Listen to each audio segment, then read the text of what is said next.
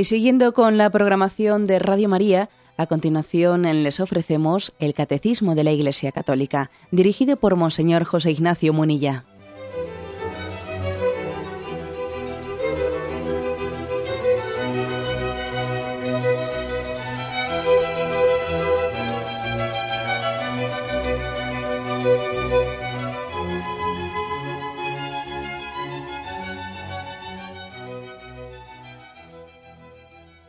Cordial saludo a todos los oyentes de Radio María.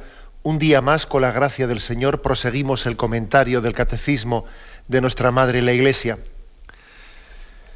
Estamos en el punto 2447, que habla de las obras de misericordia. Lo habíamos comenzado en el día de ayer y hoy proseguimos su comentario. Son los puntos ya finales del séptimo mandamiento. El séptimo mandamiento pues tiene, tiene todo un itinerario en el que comenzó hablando de los destinos de los bienes universales, de la propiedad privada de los bienes, luego pasó al respeto de las personas y de sus bienes, luego hablamos de la doctrina social de la Iglesia, de la actividad económica, de la justicia social, luego de la justicia y solidaridad entre las naciones y estamos dedicando los programas finales a hablar del amor de los pobres. El amor a los pobres que se concreta en esa doctrina tradicional de la Iglesia llamada sobre las obras de misericordia. Eh, recordáis que hablamos, siete son las obras de misericordia espirituales y siete son las obras de misericordia corporales. Antes de recordarlo, también insisto en, qué, es la, qué es la misericordia. Eh, la misericordia es una otra forma de hablar del amor de Dios, pero bajo una perspectiva especial, ¿no? Es una disposición a compadecerse de la miseria humana y se manifiesta pues en, la entrega, especialmente en el perdón, en la reconciliación, en la amabilidad, es mucho más que una simpatía o una pena ¿eh? o una pena. Es un amor que se entrega. ¿eh? Hay que purificar quizás la palabra misericordia porque algunos entienden que es tener pena. No, no, es mucho más que un sentimiento, es un amor que se entrega. Eh, la misericordia es el amor en la práctica es la historia del buen samaritano que cuenta el capítulo décimo del Evangelio de San Lucas. En realidad hay que, empezar un poco antes para entender eh, la misericordia. Hay que comenzar diciendo que la misericordia es la razón de la encarnación. la encarnación, Dios se hizo hombre por misericordia. Acordaros de aquel texto, ¿no? Por la entrañable misericordia de nuestro Dios, nos visitará el sol que nace de lo alto. Entender qué es la misericordia eh, es entender la encarnación. Es decir, se suele hacer, los que habéis hecho ejercicios espirituales ignacianos, sabéis que cuando se hace la meditación de la encarnación, se reflexiona sobre cómo, por qué se encarnó Dios, ¿no? Y viendo Dios el mundo, viendo el mundo que da la espalda a Dios, por qué camino de perdición va, viendo Dios el mundo, tuvo entrañas de misericordia. Y entonces envió a su Hijo. La, misericordia es la causa de la, de la, encarnación. Sin ella, sin ella, Dios no se hubiese hecho hombre. ¿eh? Es por, lo tanto un atributo de Dios que, que, nos está expresando el ser de Dios en su, en su aspecto más, más, más digamos, trascendente, ¿no? O sea, o más, que mejor refleja, es el mejor retrato, el mejor retrato de la intimidad de Dios es la, la misericordia. Bueno, pues daros cuenta que estamos hablando de algo importantísimo, porque eh, hemos sido hijos, nosotros somos hijos de la misericordia de Dios, hemos nacido de ella. Y lógicamente Dios también nos pide a los que hemos sido hijos de misericordia que seamos padres y madres de misericordia. Es normal. Se nos exige, por lo tanto, que para obtener la misericordia de Dios practiquemos la misericordia. Perdona nuestras deudas como también nosotros perdonamos a nuestros deudores. Eh, esto es lógico. Y a ti que te he perdonado una gran deuda, tú no tenías que haber perdonado esa pequeña deuda que tenía tu hermano contigo, pero ¿cómo es posible? Somos hijos de misericordia. Aquí lo importante, de poco serviría que insistiésemos mucho en, mira, estas son las obras de misericordia espirituales, estas las corporales, de poco serviría que insistiésemos mucho en eso si no comenzamos haciendo eh, esta referencia primera a la misericordia de Dios para con nosotros, la divina misericordia. Si no, si no tenemos una experiencia, yo diría, íntima, existencial, de la misericordia de Dios, que vivimos del amor de Dios, ¿no? Gratuitamente, misericordiosamente, ¿no? Que somos un, un mendigo que está con la mano extendida y Dios se compadece de nosotros. Bueno, si no tenemos conciencia de eso, hablar de las obras de misericordia eh, es un moralismo, es un moralismo. Y como me habéis escuchado en este programa, existen moralismos del sexto mandamiento y existen moralismos del séptimo mandamiento. Y, el moralismo del sexto mandamiento, pues es, mm, bueno, pues estar, eh, como pudo existir en un momento determinado, pues discutiendo de que si la manga llega un poco más alta o más baja, eh, bueno, y también puede existir un moralismo del séptimo mandamiento, ¿eh? que es estar todo el día hablando del cristianismo como si fuese una especie de ética de compartir, ética de solidaridad, y, dice uno, bueno, pero vamos a ver, lo nuestro no es un moralismo. La vivencia de la pureza en el sexto mandamiento y la, y la vivencia de la misericordia en el séptimo mandamiento tiene que nacer de una profunda experiencia de Dios. El sexto mandamiento tiene que nacer, o sea, la llamada a vivir en castidad y a vivir en pureza, tiene que nacer de la experiencia de la esponsalidad de Dios,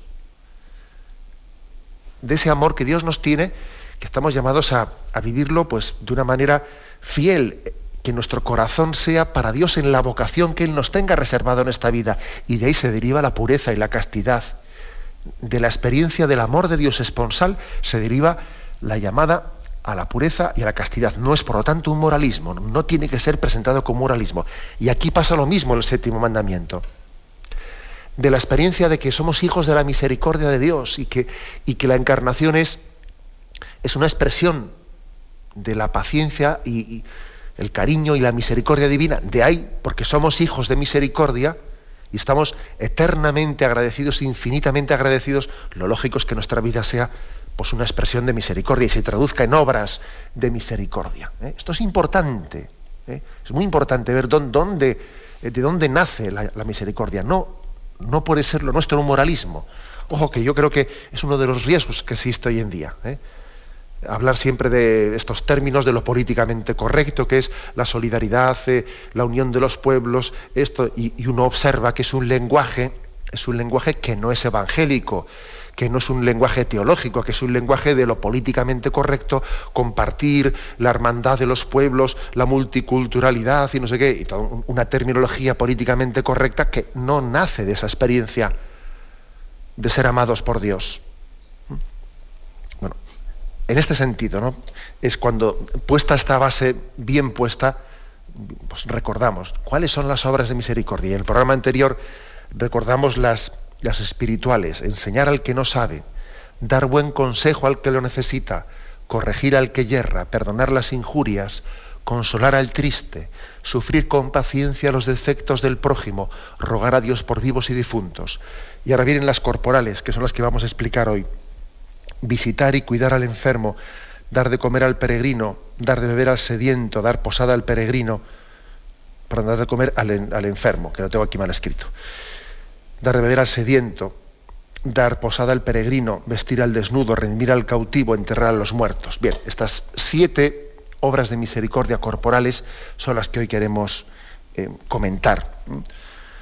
Sabéis que especialmente nacen de Mateo 25, porque tuve hambre y me disteis de comer, tuve sed y me disteis de beber, fui forastero y me hospedasteis, estaba desnudo y me vestisteis, enfermo y vinisteis a verme, en la cárcel, etcétera, bueno, nacen de ahí, de Mateo 25. Y la Iglesia las ha interpretado en ese sentido literal de las necesidades corporales, aunque también es cierto pues que la Iglesia nunca ha hecho una, una frontera entre las obras de misericordia corporales y espirituales, sino que también, bueno, pues eh, siempre la asistencia espiritual es prolongación de la necesidad material. Eso siempre la Iglesia lo ha entendido así. Vamos a, entrar un poco en ellas y a, describirlas. ¿eh? El hecho de que también las muchas explicaciones que han dado los santos padres eh, pues han espiritualizado también las obras corporales de misericordia. ¿eh? es decir, que se, han unido la explicación de las corporales y las, y las espirituales. Dice aquí el, catecismo, ¿eh? dice, las corporales consisten especialmente en dar de comer al hambriento, dar techo a quien no lo tiene, vestir al desnudo, visitar a los enfermos y a los presos, enterrar a los muertos. Vamos a, comentarlas. En primer lugar, aquí se nos, hace una referencia, aparte de ese texto de Mateo 25 que he dicho, se nos hace una referencia a la limosna, la limosna hecha a los pobres. Y en concreto se nos ofrecen dos textos. Uno, el primero de Tobías, Tobías capítulo 4, versículo del 5 al 11, que dice así. Acuérdate, hijo, del Señor todos los días, y no quieras pecar ni transgredir sus mandamientos. Practica la justicia todos los días de tu vida y no andes por caminos de injusticia, pues si te portas según verdad tendrás éxito en todas tus cosas, como todos los que practican la justicia. Haz limosna con tus bienes y al hacerlo, que tu ojo no tenga rencilla. No vuelvas la cara ante ningún pobre y Dios no apartará de ti su cara. Regula tu limosna según la abundancia de tus bienes. Si tienes poco, da conforme a ese poco, pero nunca temas dar limosna, porque así atesoras una buena reserva para el día de la necesidad. Porque la limosna libra de la muerte e impide caer en las tinieblas. Don valioso es la limosna, para cuantos la practican en presencia del Altísimo. ¿Mm? Como veis, un texto impresionante, el capítulo 4 de Tobías, versículos del 5 al 11. A mí me, llama la atención esta, expresión, ¿no? Dice, porque dando limosna, dice, no temas dar limosna, porque a veces uno tiene temor, ¿no? Si, si es muy generoso, al desprenderse, a ver si luego yo no voy a tener cuando necesite, ¿no? A ver si esto a mí me va a dejar al descubierto, eh, tal, ¿no? No puede tener. ¿eh? No temas dar limosna, porque así atesoras una buena reserva para el día de la necesidad, dice. Madre mía, qué expresión esta. ¿eh? Así te atesoras una buena reserva para el día de la necesidad. Y yo creo que yo interpretaría esta expresión en, un doble sentido. Primero en el sentido de, en el sentido de que, claro, hay uno evidente, ¿no? Que estás, te estás reservando para la vida eterna. Ese es un primer sentido. El sentido de que estás atesorando en el cielo. La limosna que das aquí es un tesoro en el cielo. Pero también yo lo interpretaría en, otro sentido, no únicamente en el del más allá. También en el sentido que, que si tú mm, estás eh, despreocupándote de ti mismo en esta vida, cuando das limosna a los demás, si te despreocupas de, un planteamiento, de, una búsqueda de seguridades, ¿no? El Señor se ocupará de ti en esta vida también. Tú ocúpate de las cosas de Dios, que Dios se ocupará de las tuyas. Si es que hacer limosna, ser desprendido, tener un planteamiento de generosidad con los necesitados, en el fondo es, también llegar a esta especie de pacto interior, ¿no? A esa, bueno, pacto es una manera de hablar, ¿no? O sea, es como confiar en Dios. Si yo me ocupo de, de, los, de los menesterosos, me ocupo de los, de los hijos de Dios, Él ya se ocupará de mis cosas. Tú ocúpate de las mías, que yo me ocuparé de las tuyas, ¿no? Bien, esto no quiere decir no quiere decir que no haya que tener un discernimiento de prudencia en la manera de, ayudar a los pobres. Claro que hay que tener un discernimiento de prudencia. Pero es que a veces la palabra prudencia la solemos manipular. Y solemos entender que prudencia es no arriesgarse. No, eso no es verdad. Prudencia no es sinónimo de no arriesgarse. Los santos han sido muy prudentes porque han vivido todas las virtudes en grado heroico, de lo contrario no hubiesen sido canonizados, porque para ser canonizado hay que vivir las virtudes en grado heroico, y bueno, fueron muy prudentes y, hicieron lo que a los ojos de este mundo son locuras de amor, locuras de amor. Y luego entendamos también esta llamada a la limosna en, este, en esta perspectiva. Aquí limosna se entiende no exclusivamente dar un dinero a alguien en su mano, sino dar, ayudar en sus necesidades. Bueno, este es el texto de Tobías 4 y otro texto que también se nos ofrece es, aquí dice Sirácida, que sabéis que Sirácida es el libro del eclesiástico, a veces se suele citar como eclesiástico, otras veces como Sirácida, 17.22. Dice, no se te ocultan no se le ocultan sus, iniquidades, todos sus pecados están ante el Señor. La limosna del hombre es como un sello para él. El favor del hombre lo guarda como la pupila de sus ojos. Después se levantará y les retribuirá. Sobre su cabeza pondrá su recompensa. Es decir, que Dios lo ve todo. Igual que nuestras iniquidades y nuestros pecados no se pueden ocultar a los ojos de Dios, ¿no? El hombre no se puede esconder de Dios toda nuestra vida está presente a sus ojos, ¿no? Qué importante es que digamos, Señor, me pongo en tu presencia, tú me conoces, ¿no? Conoces mi, mis debilidades, pero Dios también conoce nuestra entrega generosa, la entrega generosa de nuestra limosna, de nuestro tiempo, de nuestras cualidades, ¿no? Y dice, y la limosna del hombre es como un sello ante Dios, es como un sello. Dice, Dios lo guarda como la pupila de sus ojos como diciendo, no se me va a olvidar, no se me va a olvidar eso que has hecho. Acordaros de ese pasaje del Evangelio, el que dé de beber, aunque solo sea un vaso de agua, a uno de estos pequeños en mi, nombre, no quedará sin recompensa, o sea, lo guarda como la pupila de sus ojos. ¿eh?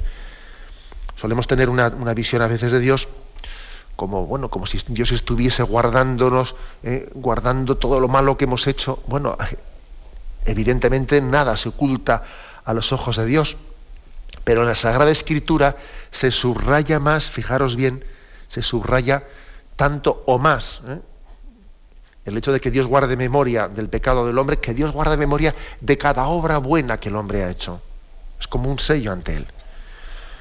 Como veis, pues son dos textos consoladores ¿no? que nos ayudan mucho a entender el misterio de la limosna. Tenemos un momento de reflexión y continuamos enseguida.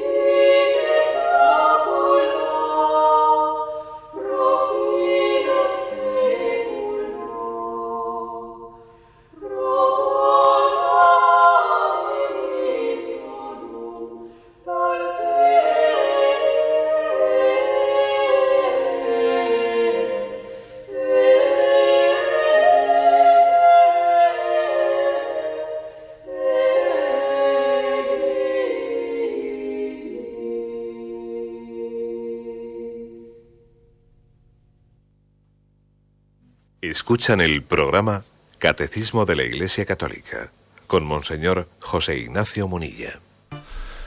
Continuamos el comentario de este punto 2447. Estamos hablando hoy de las obras de misericordia corporales, especialmente.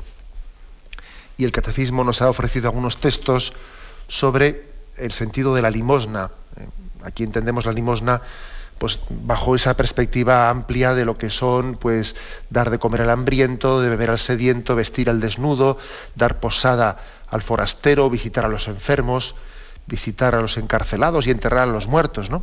En ese sentido amplio entendemos la palabra limosna, así lo ha entendido la tradición de la Iglesia. Y continuando este comentario, dice que es también la limosna una práctica de justicia que agrada a Dios, dice el catecismo. Y se nos refiere Mateo 6, 2, 4, donde dice, Cuidad de no practicar vuestra justicia delante de los hombres para ser vistos por ellos. De lo contrario, no tendréis recompensa de vuestro Padre Celestial.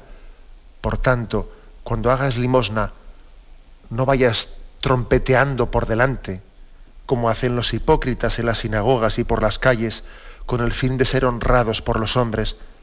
En verdad os digo que ya reciben su paga. Tú, en cambio, cuando hagas limosna, que no sepa tu mano izquierda lo que hace la derecha, y así tu limosna quedará en secreto, y tu Padre que ve en lo secreto te recompensará. Bueno, pues este texto que es entrañable, ¿verdad? Es entrañable, eh, insiste en que las obras de justicia agradan a Dios. Tu Padre que ve en lo secreto te recompensará. Pero qué importante es que eh, hay algo que autentifique el valor de las obras de caridad, ¿no? Y es que estén hechas ante, no ante los ojos de los hombres, sino ante Dios, que estén hechas buscando la gloria de Dios y, dando respuesta al amor de nuestros hermanos, ¿no? Nuestras obras hechas no ante los ojos de los demás, supone una purificación interior. Cuidad de no practicar vuestra justicia delante de los hombres, ¿no? Aquí yo me atrevería a hacer referencia a algunas cosas de las cuales yo creo que tenemos que purificarnos, ¿no? Cosas que, bueno, pues que igual eh, han formado parte o forman parte a veces ¿no? de, las, de las tradiciones y las, eh, las formas de, ejercitar la caridad en, bueno, pues en muchas instituciones o en colectas que hacemos, en las que solemos realizar pues una publicitación ¿eh? de quién es el que ha dado tanto, quién es el que ha dado lo otro, tal ha dado tanto dinero, el otro ha dado tanto, ¿no? Y dice uno, bueno, y era necesario, ¿eh? era necesario poner nombres y apellidos, era necesario poner allí una placa, esto lo donó tal persona, lo donó la otra, pues no lo sé. ¿eh? Digo, me permito lanzar esta, esta reflexión. Yo soy consciente de que en algunos lugares existen esas tradiciones y no, están hechas ni con una mala intencionalidad, pero igual podríamos poner en marcha una purificación de esas costumbres. Eso de que cuando se ha hecho una obra concreta, allí sale un listado y se publica y, este ha dado tanto, el otro ha dado tanto, ¿no? Es que claro, es que si no lo dices la gente da menos. Madre mía, pues entonces algo está fallando. Si es verdad eso, algo está fallando. Si resulta que hay que publicar una lista de quiénes han sido los donantes para que la gente... Hombre, se puede interpretar cuando las donaciones son de empresas, ¿eh? porque al fin y al cabo, bueno, pues eh, eso, hasta ahí podemos llegar, ¿no? Pero cuando se trata de donaciones particulares que nacen, eh, de una respuesta nuestra, concreta, de cada uno de nosotros a una llamada de Cristo a practicar la misericordia, se entiende menos, ¿no? Se entiende menos el que se publiquen esos listados. Bueno, dejemos que la palabra de Dios nos interpele y que, que nos haga entender que puede haber ciertos hábitos en las formas de ejercer la caridad que hay que irlos purificando. Y más textos ofrece el catecismo. El que tenga dos túnicas, que las reparta con el que no tiene. El que tenga para comer, que haga lo mismo. Y aquí se hace referencia a Lucas 3, donde se acercan a Jesús cuando él estaba bautizando y le preguntan qué tengo que hacer. Decía pues a la gente que acudía para ser bautizada por él, raza de víboras, ¿quién os ha enseñado a huir de la ira inminente? Dad pues frutos dignos de conversión y no andéis diciendo en vuestro interior, tenemos por padre a Abraham, porque os digo que puede Dios de estas piedras dar hijos a Abraham. Y ya está el hacha puesta a la raíz de los árboles, y todo árbol que no dé buen fruto será cortado y arrojado al fuego. La gente le preguntaba, pues ¿qué debemos hacer? Y él respondía, el que tenga dos túnicas, que las reparta con el que no tiene. El que tenga para comer, que haga lo mismo. Vinieron también publicanos a bautizarse y le dijeron, ¿qué tenemos que hacer? No exijáis más de lo que está fijado. Y los soldados le preguntaron, ¿y nosotros qué tenemos que hacer? No hagáis extorsión a nadie. no hagáis falsas denuncias. Es decir, que el mensaje evangélico, el mensaje evangélico es una llamada, eh, esa pregunta de ¿qué tengo que hacer? ¿Qué espera Dios de mí? Bueno, pues el soldado que no abuse de su fuerza, ¿no? Al publicano que no, que no esté robando, que no esté extorsionando cuando recoge los impuestos, y a, nosotros que, que, demos limosna. Es decir, Dios espera de nosotros que seamos desprendidos. El que tenga dos túnicas que las reparta con el que no tiene. El que tenga para comer que haga lo mismo. ¿Qué tengo que hacer? Es que fijaros que esa pregunta, ¿qué tenemos que hacer? Que preguntaba la gente que se acercaba al Jordán para bautizarse. Esa pregunta es parecida a la que hacía el joven rico cuando se acerca a Jesús y le dice, Maestro, bueno, ¿qué tengo que hacer para llegar a la vida eterna? Aquí también se pregunta lo mismo el río Jordán, ¿qué tenemos que hacer? Y entre las respuestas, una de ellas es, el que tenga dos túnicas que reparta, el que tenga para comer que haga lo mismo. Tiene por lo tanto una gran fuerza esta respuesta, ¿eh? Una gran fuerza porque parte de la pregunta de ¿qué espera Dios de mí? Muy parecido a la pregunta del joven rico ante Jesucristo. Sigue el catecismo dad más bien en limosna lo que tenéis, y así todas las cosas serán puras para vosotros. Lucas 11. ¿eh? Está hablando aquí en contexto de la pureza ritual, de esa diatriba que tiene con los fariseos. Eh, y entonces dice a partir del versículo 37, eh, mientras hablaba un fariseo le rogó que fuera a comer con él. Entrando pues se puso a la mesa, pero el fariseo se quedó admirado viendo que había omitido las eh, abluciones antes de comer, o sea que Jesús se había sentado allí a comer sin haber hecho todos los rituales que hacían los judíos de ponerse a limpiarse las manos una vez y otra vez y otra vez. Jesús llegó y se sentó y se quedó el otro perplejo, pero bueno. Y entonces el Señor le dijo, bien, vosotros los fariseos purificáis por fuera la copa y el plato mientras que por dentro estáis llenos de rapiña y maldad, insensatos. El que hizo el exterior, ¿no hizo también el interior? Dad más bien en limosna lo que tenéis, y así todas las cosas serán puras para vosotros. Fijaros qué respuesta. Es decir, Jesús dice, mira, la pureza, la pureza interior viene de la limosna. La limosna nos purifica. Lo que te purifica es el desprenderte de los bienes que te sobran. Eso te purifica, te autentifica, te desnuda de muchas cosas en las que estás envuelto y te impiden presentarte ante Dios de una manera eh, pues sencilla. Estás tan envuelto en tantas cosas, estás rodeado de tantas falsas seguridades en las que has puesto tu corazón, que cuando te presentas delante de Dios es como si tuvieses un montón de corazas estás rodeada de cosas y así es muy difícil que Dios hable contigo. Despréndete de cosas. es decir, busca la pureza del corazón. La limosna nos purifica, nos llama a desprendernos, ¿no? Eh, es curioso, pocas veces nosotros hubiésemos eh, sido capaces de entender la limosna bajo este aspecto. Mira que si no te desprendes de cosas, si no, si no vas ante Dios desnudo, y la limosna es el ejercicio que te permite despojarte para, para poder tener luego un tú a tú delante de Dios. ¿Mm? Bueno, como veis, eh, otro texto evangélico y seguimos adelante. ¿Mm? Si un hermano o una hermana están desnudos y carecen del sustento diario, y algunos de vosotros le dicen, id en paz, calentaos o hartaos, pero no le dais lo necesario, ¿de qué le sirve? ¿Eh? Este texto es de Santiago, capítulo segundo, 15 al 16, que como ya lo comentamos ayer, eh, pues no lo, no, lo cito, ¿eh? pero que están diciendo, mira, que la misericordia no es que alguien me dé pena, no, eso no es misericordia, eso es otra cosa, eso es un sentimiento, a mí también me puede dar pena un perro, me puede dar lástima ¿eh? ver un perro que le ha atropellado un coche, pero eso, eso, no es misericordia, eso es otra cosa, eso es, eso es lástima. ¿eh? No confundamos la lástima con la misericordia. Por lo tanto, dice, no basta con decir, ay, qué pena me da, eh, vete en paz, que Dios. No, no, hace falta que tú tengas pues una, un arranque en el que tu amor lo traduzcas en una asistencia práctica, resolutiva. Esa es la misericordia. Y se nos, se nos remite a Primera Juan, capítulo tercero, versículo 17, ¿eh? donde dice así lo siguiente. Es como el último de los textos, el último de los textos bíblicos que el catecismo nos ofrece para hablar de las obras de misericordia. ¿eh?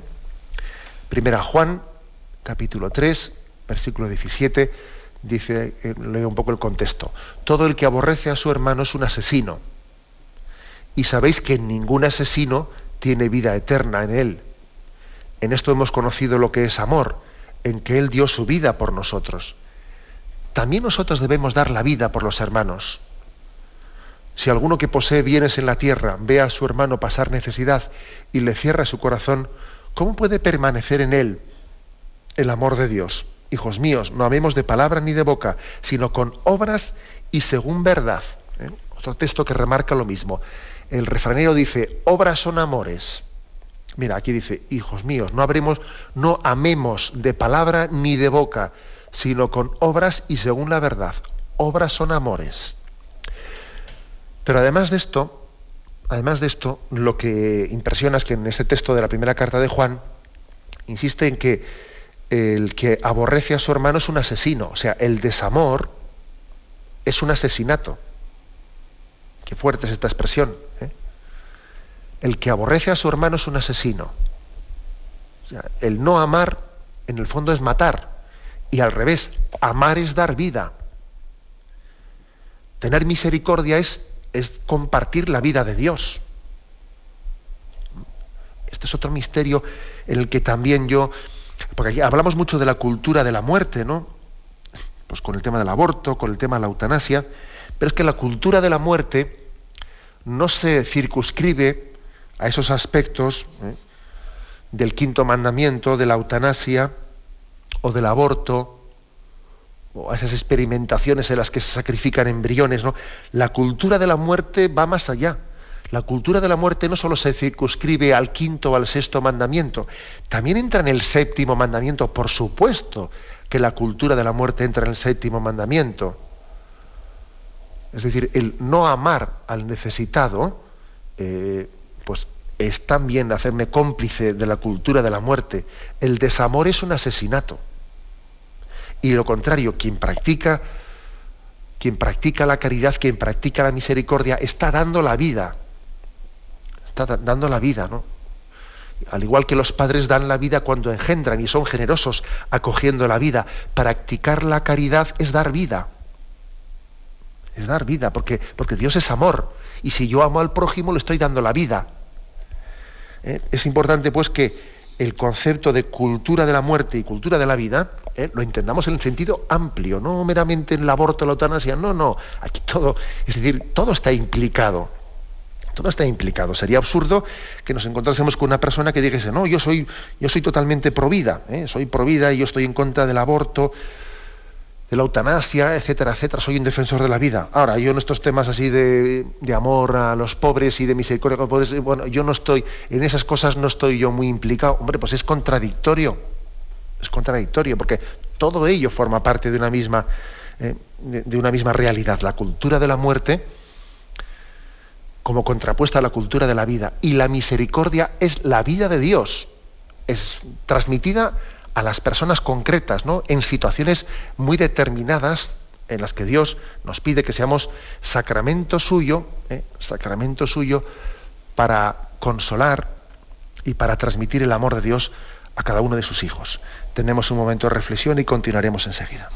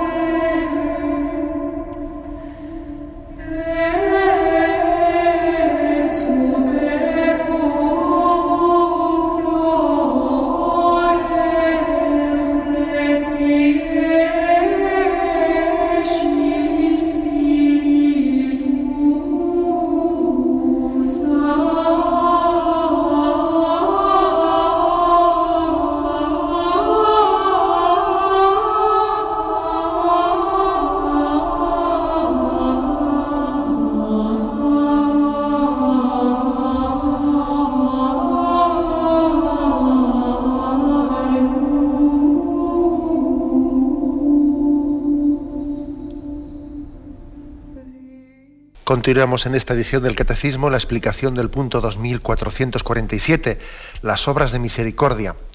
Hoy nos centramos en las corporales. Y haciendo una referencia explícita, ¿eh? porque hemos hablado de la limosna, hemos estado en las intervenciones anteriores recogiendo todos los textos bíblicos en los que el catecismo ha querido ver un resumen de la llamada a realizar limosna y entendíamos que la palabra limosna pues eh, es un sentido amplio, ¿no? ¿Y cuál es ese sentido amplio? Pues bueno, pues eh, veámoslo aquí mismo referido según la tradición lo ha expresado, ¿no? Dar de comer al hambriento, dar de beber al sediento.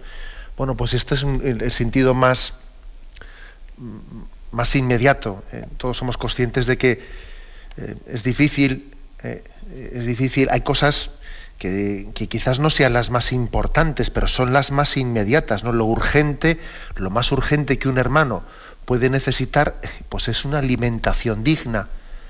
Y me parece que una de las formas principales de caridad, pues es esta, ¿eh? el, dar, el dar alimento, los comedores que la Iglesia Católica eh, sustenta y lleva adelante son un lugar en el que muchísimas personas ejercen su, eh, su, su amor cristiano, asistiendo, colaborando, colaborando para dar tantas comidas, etcétera. Hay un voluntariado eh, católico muy grande en esos comedores que difícilmente podrían llevar a muchas religiosos y religiosas que tienen abiertos comedores, están llevándolos a cabo con, con asistencia de un voluntariado muy organizado, sin el cual sería imposible llevarlos a efecto. También creo que hablar de esta, de esta obra de misericordia, dar de comer al hambriento y al sediento, es también una llamada a nosotros, una llamada a la austeridad en nuestra manera de comer y de beber. Creo que sería absurdo que nosotros tuviésemos una falta de ¿eh? templanza, que estuviésemos cayendo en la gula, en nuestra forma de, acercarnos a, la comida, etcétera, y luego nosotros eh, estemos dando una serie de limosna. Para, no, no, nosotros tenemos también que educarnos en una forma eh, austera, en la, templanza, en la forma también de, alimentarnos. Y así, desde nuestra austeridad, en la forma de comer, ayudaremos también eh, a aquellos que necesiten. Es, muy importante esto. ¿eh? Es muy importante que, que nosotros primero nos eduquemos a nosotros mismos en el sentido de no tirar comida, comer de una manera austera, no ser caprichosos, tener también una mortificación en que en las cosas que me gustan y no me gustan. Y solamente así el ejercicio de la obra de misericordia, de dar de comer al hambriento y al sediento, lo haremos bien hecho. Yo no, creo, antes que no, no, creo en, esa caridad, en esa obra de misericordia, de dar de comer al hambriento al sediento, que no comienza por una autoexigencia en ver cómo yo a mí mismo me pido austeridad eh, y pido también un dominio de nosotros mismos en la manera de comer y de beber. Siguiente punto dice dar de comer al hambriento, de beber al sediento, vestir al desnudo pues también otro, tanto de lo mismo. Muchas veces se suelen hacer, se suelen hacer recogidas de ropa pues para enviar al tercer mundo, lo que sea, que yo no digo que estén mal, que por supuesto que pueden estar bien hechas, ¿no? Pero que suelen ser también una auténtica escenificación, escenificación de, de, lo que, de una caridad mal planteada, ¿no? pero muy mal planteada. O sea, tenemos un auténtico lujo en la manera de vestirnos eh, el vestido eh, hoy en día en gran parte eh, es una expresión del capricho humano, del capricho de, la esclavitud de las modas, y entonces resulta que nos viene muy bien que alguien realice ¿no? pues una, llama, una campaña de esas de cogida de ropa porque ya no nos cabe en el armario, nos está estorbando y además se me han pasado de moda determinadas prendas y entonces bueno, pues a ver si alguien realiza, estoy esperando, estoy deseando que alguien ¿no? Haga una campaña de recogida de ropa porque necesito que quitar, quitar esto y así seguir comprándome ropa nueva, eh, porque, bueno, como podéis observar, eso sería, que esto ocurre, ¿eh? ocurre mucho. Esto es una caricatura de obra de misericordia, es una caricatura. Y encima parece que en vez de tener una autocrítica y en vez de convertirnos y tener una forma una forma de vestir más austera, pues mira, todavía blanqueamos la conciencia porque lo hemos metido en una bolsa y lo hemos dejado en el portal o, de no sé qué sitio. ¿Mm? Que no, que la obra de misericordia tiene que nacer de una conversión personal. y de una manera también de desprendimiento, ¿no? de, de la esclavitud de las modas. Y esto, y además yo eh, en, los, en los roperos de Cáritas, en los roperos de Cáritas, muchas veces he, escuchado pues, a las personas que allí suelen trabajar, que ojo, otro de los voluntariados muy importantes tiene lugar en estos roperos. ¿eh? Estos roperos muchas veces dicen, bueno, aquí, eh, por desgracia, hay personas que entregan una ropa muy bien preparada, la entregan perfectamente clasificada, lo que no está bien no lo traen, no, lo traen todo perfectamente limpio, etcétera, y otros, sin embargo, confunden este ropero con el basurero. ¿Eh? Allí meten todo sucio, todo sin distinguir una cosa de la otra, lo entregan ahí y hasta blanquean su conciencia haciendo eso. ¿Mm? Bueno, pues otro comentario. Siguiente obra corporal de misericordia. Dar posada al forastero. Otra cosa importante porque hemos cerrado, ¿no? Pues con la excusa de la inseguridad, etcétera, ¿no? Y esto y lo otro, hemos cerrado nuestras casas a cal y canto. Pero vamos, ¿eh? no únicamente a quien no conocemos, sino incluso también a, a un familiar que venga, lo que sea, que se busque, eh, que se busque una pensión, que se busque un hotel, nadie, eso de entrar eh, en la familia, en la intimidad del otro, qué importante es que no, que no hagamos esa, eh, que rompamos esas barreras de distancias, ¿no? que nuestra casa tenga unas puertas abiertas, que sea un lugar en el que practiquemos la hospitalidad, la acogida. Qué importante es esto. Por ejemplo, en las jornadas mundiales de la juventud, una de las cosas que más bien suelen hacer a los jóvenes cuando son convocados por el Papa es ser acogidos, ser acogidos en los hogares, en los hogares de los católicos del lugar. Esto ha hecho un bien inmenso a los, eh, a los jóvenes nuestros que han ido a otros lugares. Ver que una familia de alemanes les acoge en su casa y encima no entienden bien el castellano, pero se entienden como pueden. Pero aunque no le conozcan, le abren las puertas a muchos jóvenes les ha hecho más bien esa experiencia de acogida y hospitalidad que luego el propio encuentro. ¿Mm? Eso también, por cierto, tendrá lugar en España, ¿no? Qué importante es que tengamos las puertas acogidas. Va a venir un grupo de jóvenes, se piden, familias voluntarias para acogerlos. Allá que vamos, abramos las puertas. No tengamos el hogar cerrado a cal y canto. ¿eh? Dar posada al forastero. Esto esto configura nuestro carácter, es un voto de confianza, no es tener una especie de un carácter siempre con temores, siempre con miedos, siempre, siempre cerrado, ¿no? Dar posada al forastero. Visitar al enfermo, ¿eh? otro aspecto bien concreto, y esto os, podéis imaginar que también, ¿eh? también hoy en día eh, como existe ¿no? una especie de situación, bueno, es que igual molesto, es que igual a la gente no quiere recibir visitas y, tal y cual, y, a veces mm, muchos visitadores de enfermos y los de la pastoral de la salud suelen tener eh, la dificultad de que también hemos creado ¿no? una sociedad en la que, eh, pues igual, nos quejamos de que estamos solos, pero luego si vienen a, visitarnos, también nos sentimos un poco violentos, ¿no? vienen, es que vienen a cotillear, vienen a no sé qué. Madre mía, uno no sabe cómo acertar. Por supuesto que hay que ser muy discreto en ese visitar a los enfermos, hay que ser muy discreto. Pero no tenemos que eh, hacernos, no tenemos que caer en la tentación de una cultura de la sospecha, en la que si alguien viene a visitarme, ya eh, este, aquí viene aquí, viene a cotillar. Vamos a ver. Es que, la visita a los enfermos y la visita a los ancianos eh, forma parte, debe de formar parte, es lo normal debe formar parte de nuestra cultura cristiana. Yo me acuerdo que, que vamos andando por ahí por las por las calles de Zumarra, donde yo era sacerdote, pues igual ibas a visitar a enfermos, etcétera. Entrabas en un portal, ¿no?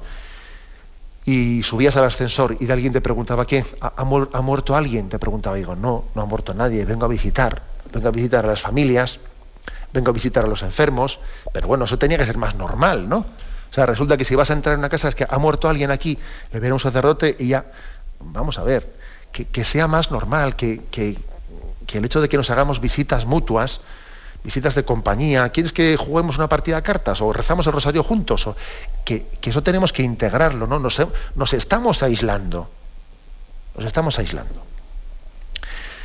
Siguiente obra de misericordia, dice, visitar a los encarcelados, ¿no?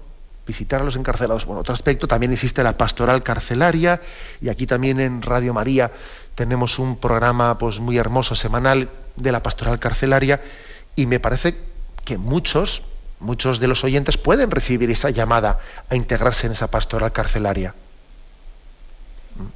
pues para visitarlos. Eh, yo me acuerdo, tuve la gracia en mi adolescencia de, a través de las conferencias de San Vicente de Paul, allí en San Sebastián, de tener una visita semanal a los presos en la cárcel de Martutene, ¿no? Y, los sábados por la tarde, me acuerdo que yo siendo un chavalillo, pues yo que sé, tendría 16 años o así, iba todos los sábados a la tarde a echar una película a los presos y luego hacer un videoforum con ellos, que hoy en día seguro que no le dejan a un chaval menor de edad entrar en la cárcel, hoy en día imposible, pero bueno, en aquel tiempo eso, eso era posible. ¿eh?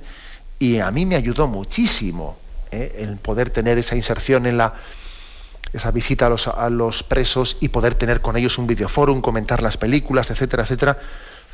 O sea que también hemos hecho otra, ¿eh? pues otra barrera, ¿no? Otra barrera. Yo me acuerdo que en la entrada de la prisión, allí de Martutena en San Sebastián, allí digo yo que no la habrán quitado, estaba, estaba puesto un letrero, no, no un letrero, estaba esculpido en la piedra un texto de San Agustín que decía, odia el delito y ama al delincuente odia el delito y ama al delincuente. Eh, por lo tanto, otra obra de misericordia es esta, visitar a los encarcelados. ¿no? Y por último, dice, enterrar a los muertos. Bueno, aquí enterrar a los muertos hoy en día pues, es evidente que se ha convertido en algo un poco que se pone en manos de los profesionales, pero eh, viene muy bien recordar esto cuando se ha extendido, eh, cuando se ha extendido entre nosotros pues una práctica de expandir las cenizas, que la Iglesia no tiene nada en contra de la incineración, pero sí tenemos en contra de cómo a veces se utilizan, o, sea, qué, destino se le dan a esas cenizas, que en vez de enterrarse se están aventando por aquí y por allá, pues dura con una ligereza que, que estamos dejando en el olvido nuestra fe en la resurrección y que, y que, es importante que también esas cenizas estén enterradas en un lugar para que nos evoque, para que sea una llamada a orar por los difuntos ¿eh? y por lo tanto enterrar a los muertos, enterrar a los muertos es una obra de misericordia. ¿eh? Acordaros de ese pasaje del Antiguo Testamento en el que Tobías, en, un contexto de persecución, etcétera, se dedicaba el hombre, se dedicaba a salir por las noches, coger los cadáveres que, eh, los tiranos de su tiempo, ¿no? Pues habían, ah, habían ido asesinando, guardaba en su casa los cadáveres con riesgo de su vida y luego los enterraba así furtivamente. Y era una obra de misericordia porque Tobías no podía, ¿eh? o sea, su corazón misericordioso no podía tolerar ver cómo los cadáveres eran abandonados a su suerte. Corriendo riesgo, cogía los cadáveres y los guardaba y luego los enterraba. Bueno, pues también yo creo que nosotros tenemos que especialmente en este contexto en el que se está expandiendo ¿no? esta, pues yo diría esta forma pagana ¿eh? de no enterrar ¿eh? en las cenizas, tenemos también que, llevar a la actualidad esta obra de misericordia y predicar en nuestro entorno y hacer entender pues, que es importante que las cenizas sean enterradas porque nosotros también somos de carne y hueso, necesitamos ver un signo necesitamos ver un signo y que haya un lugar en el que nosotros seamos convocados para rezar por los difuntos. ¿no? El cementerium, que significa en latín dormitorio, ¿eh? es el lugar en el que somos también convocados pues, periódicamente para que en ese lugar recemos por los que allí reposan en la espera de la resurrección. Bien, como veis, las obras de misericordia tienen aplicaciones actuales. ¿eh? O sea, las obras de misericordia corporales, claro que tienen aplicaciones actuales y podíamos hacer muchas más, pero bueno, tenemos el tiempo pasado y lo vamos a dejar aquí y ahora damos paso a la intervención de los oyentes. ¿eh? Podéis llamar para formular vuestras preguntas al teléfono 917 107 700. 917 107 700.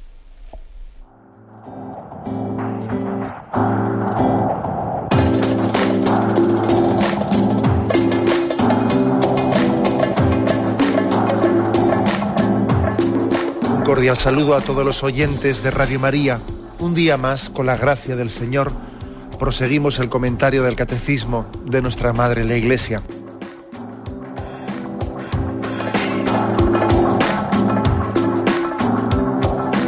Porque le has quitado la única manera de protesta que tiene. O sea que cuando hay un dolor fuerte no hay que tomar analgésicos, hay que ir no, no, directamente hay que al tomar, médico. no, sí, hay que bien, ir pero, pero no analgésicos fuertes para que se cometa el error de bloquear la defensa y no poder llegar al diagnóstico. Bien, bien. ¿Le gustaría tener sus programas favoritos de Radio María para escuchar en cualquier momento? Llame y pídanos el programa que más le interesa en cualquiera de sus emisiones. Recogeremos su petición además de sus datos completos para hacer el envío. Solo necesita tener un lector de CD o DVD que reproduzca el formato de compresión digital MP3.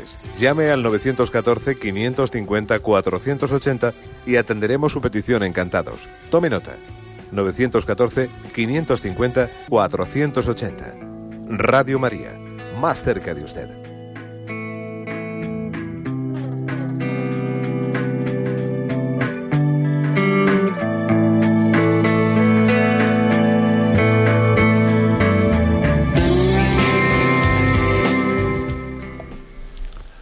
Sí, buenos días. ¿Con quién hablamos? Hola, buenos días. Habla Ramón de Navarra. Adelante, Ramón, le escuchamos. Eh, Era para decirle primero, pues para darle gracias por eso que ha dicho, que yo estoy con usted, pues de que para darle verdad hasta la, hasta dar hasta la que nos duela, como dice el Evangelio, pues eh, tiene que haber una verdadera conversión.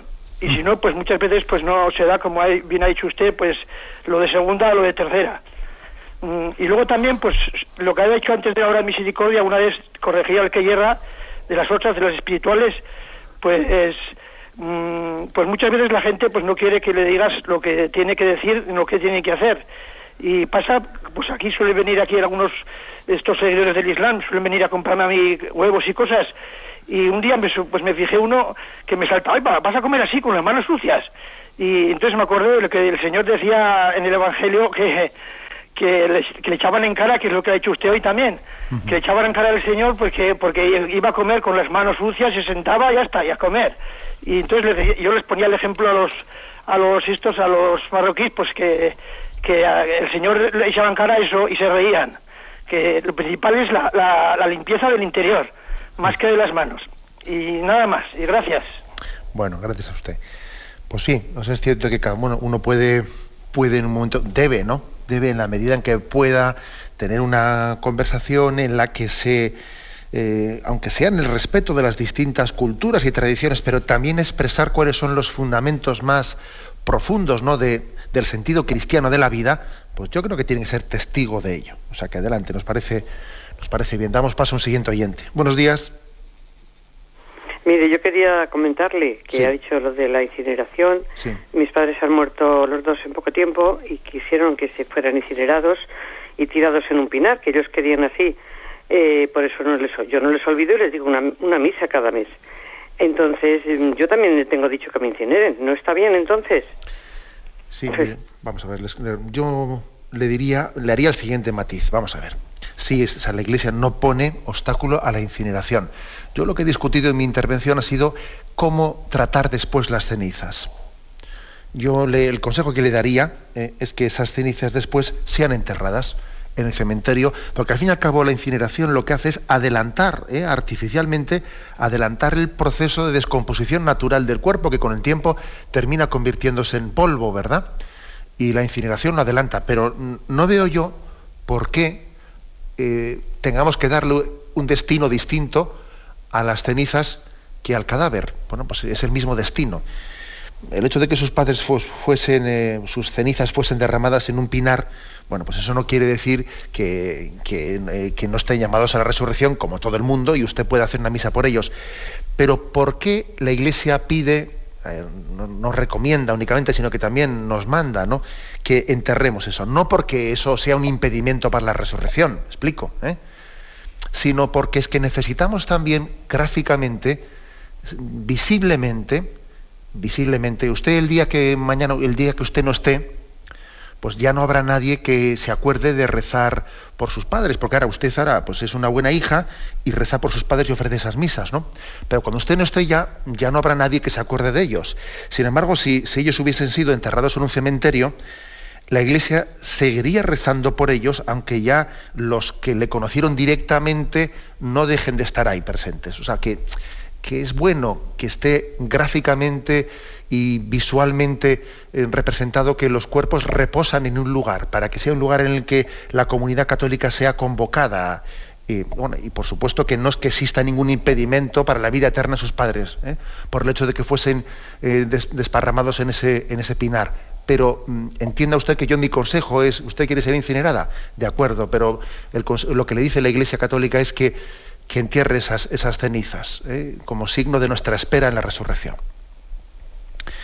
Bien, tenemos el tiempo prácticamente eh, cumplido y quizás vamos a dejarlo aquí.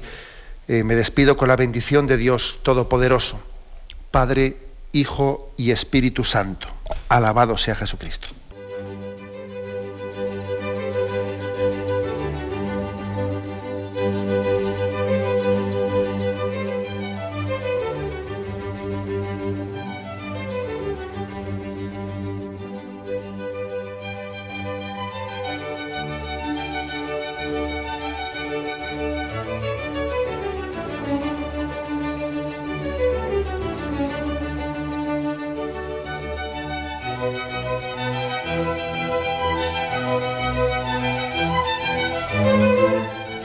Han podido escuchar en Radio María el Catecismo de la Iglesia Católica, dirigido por Monseñor José Ignacio Munilla.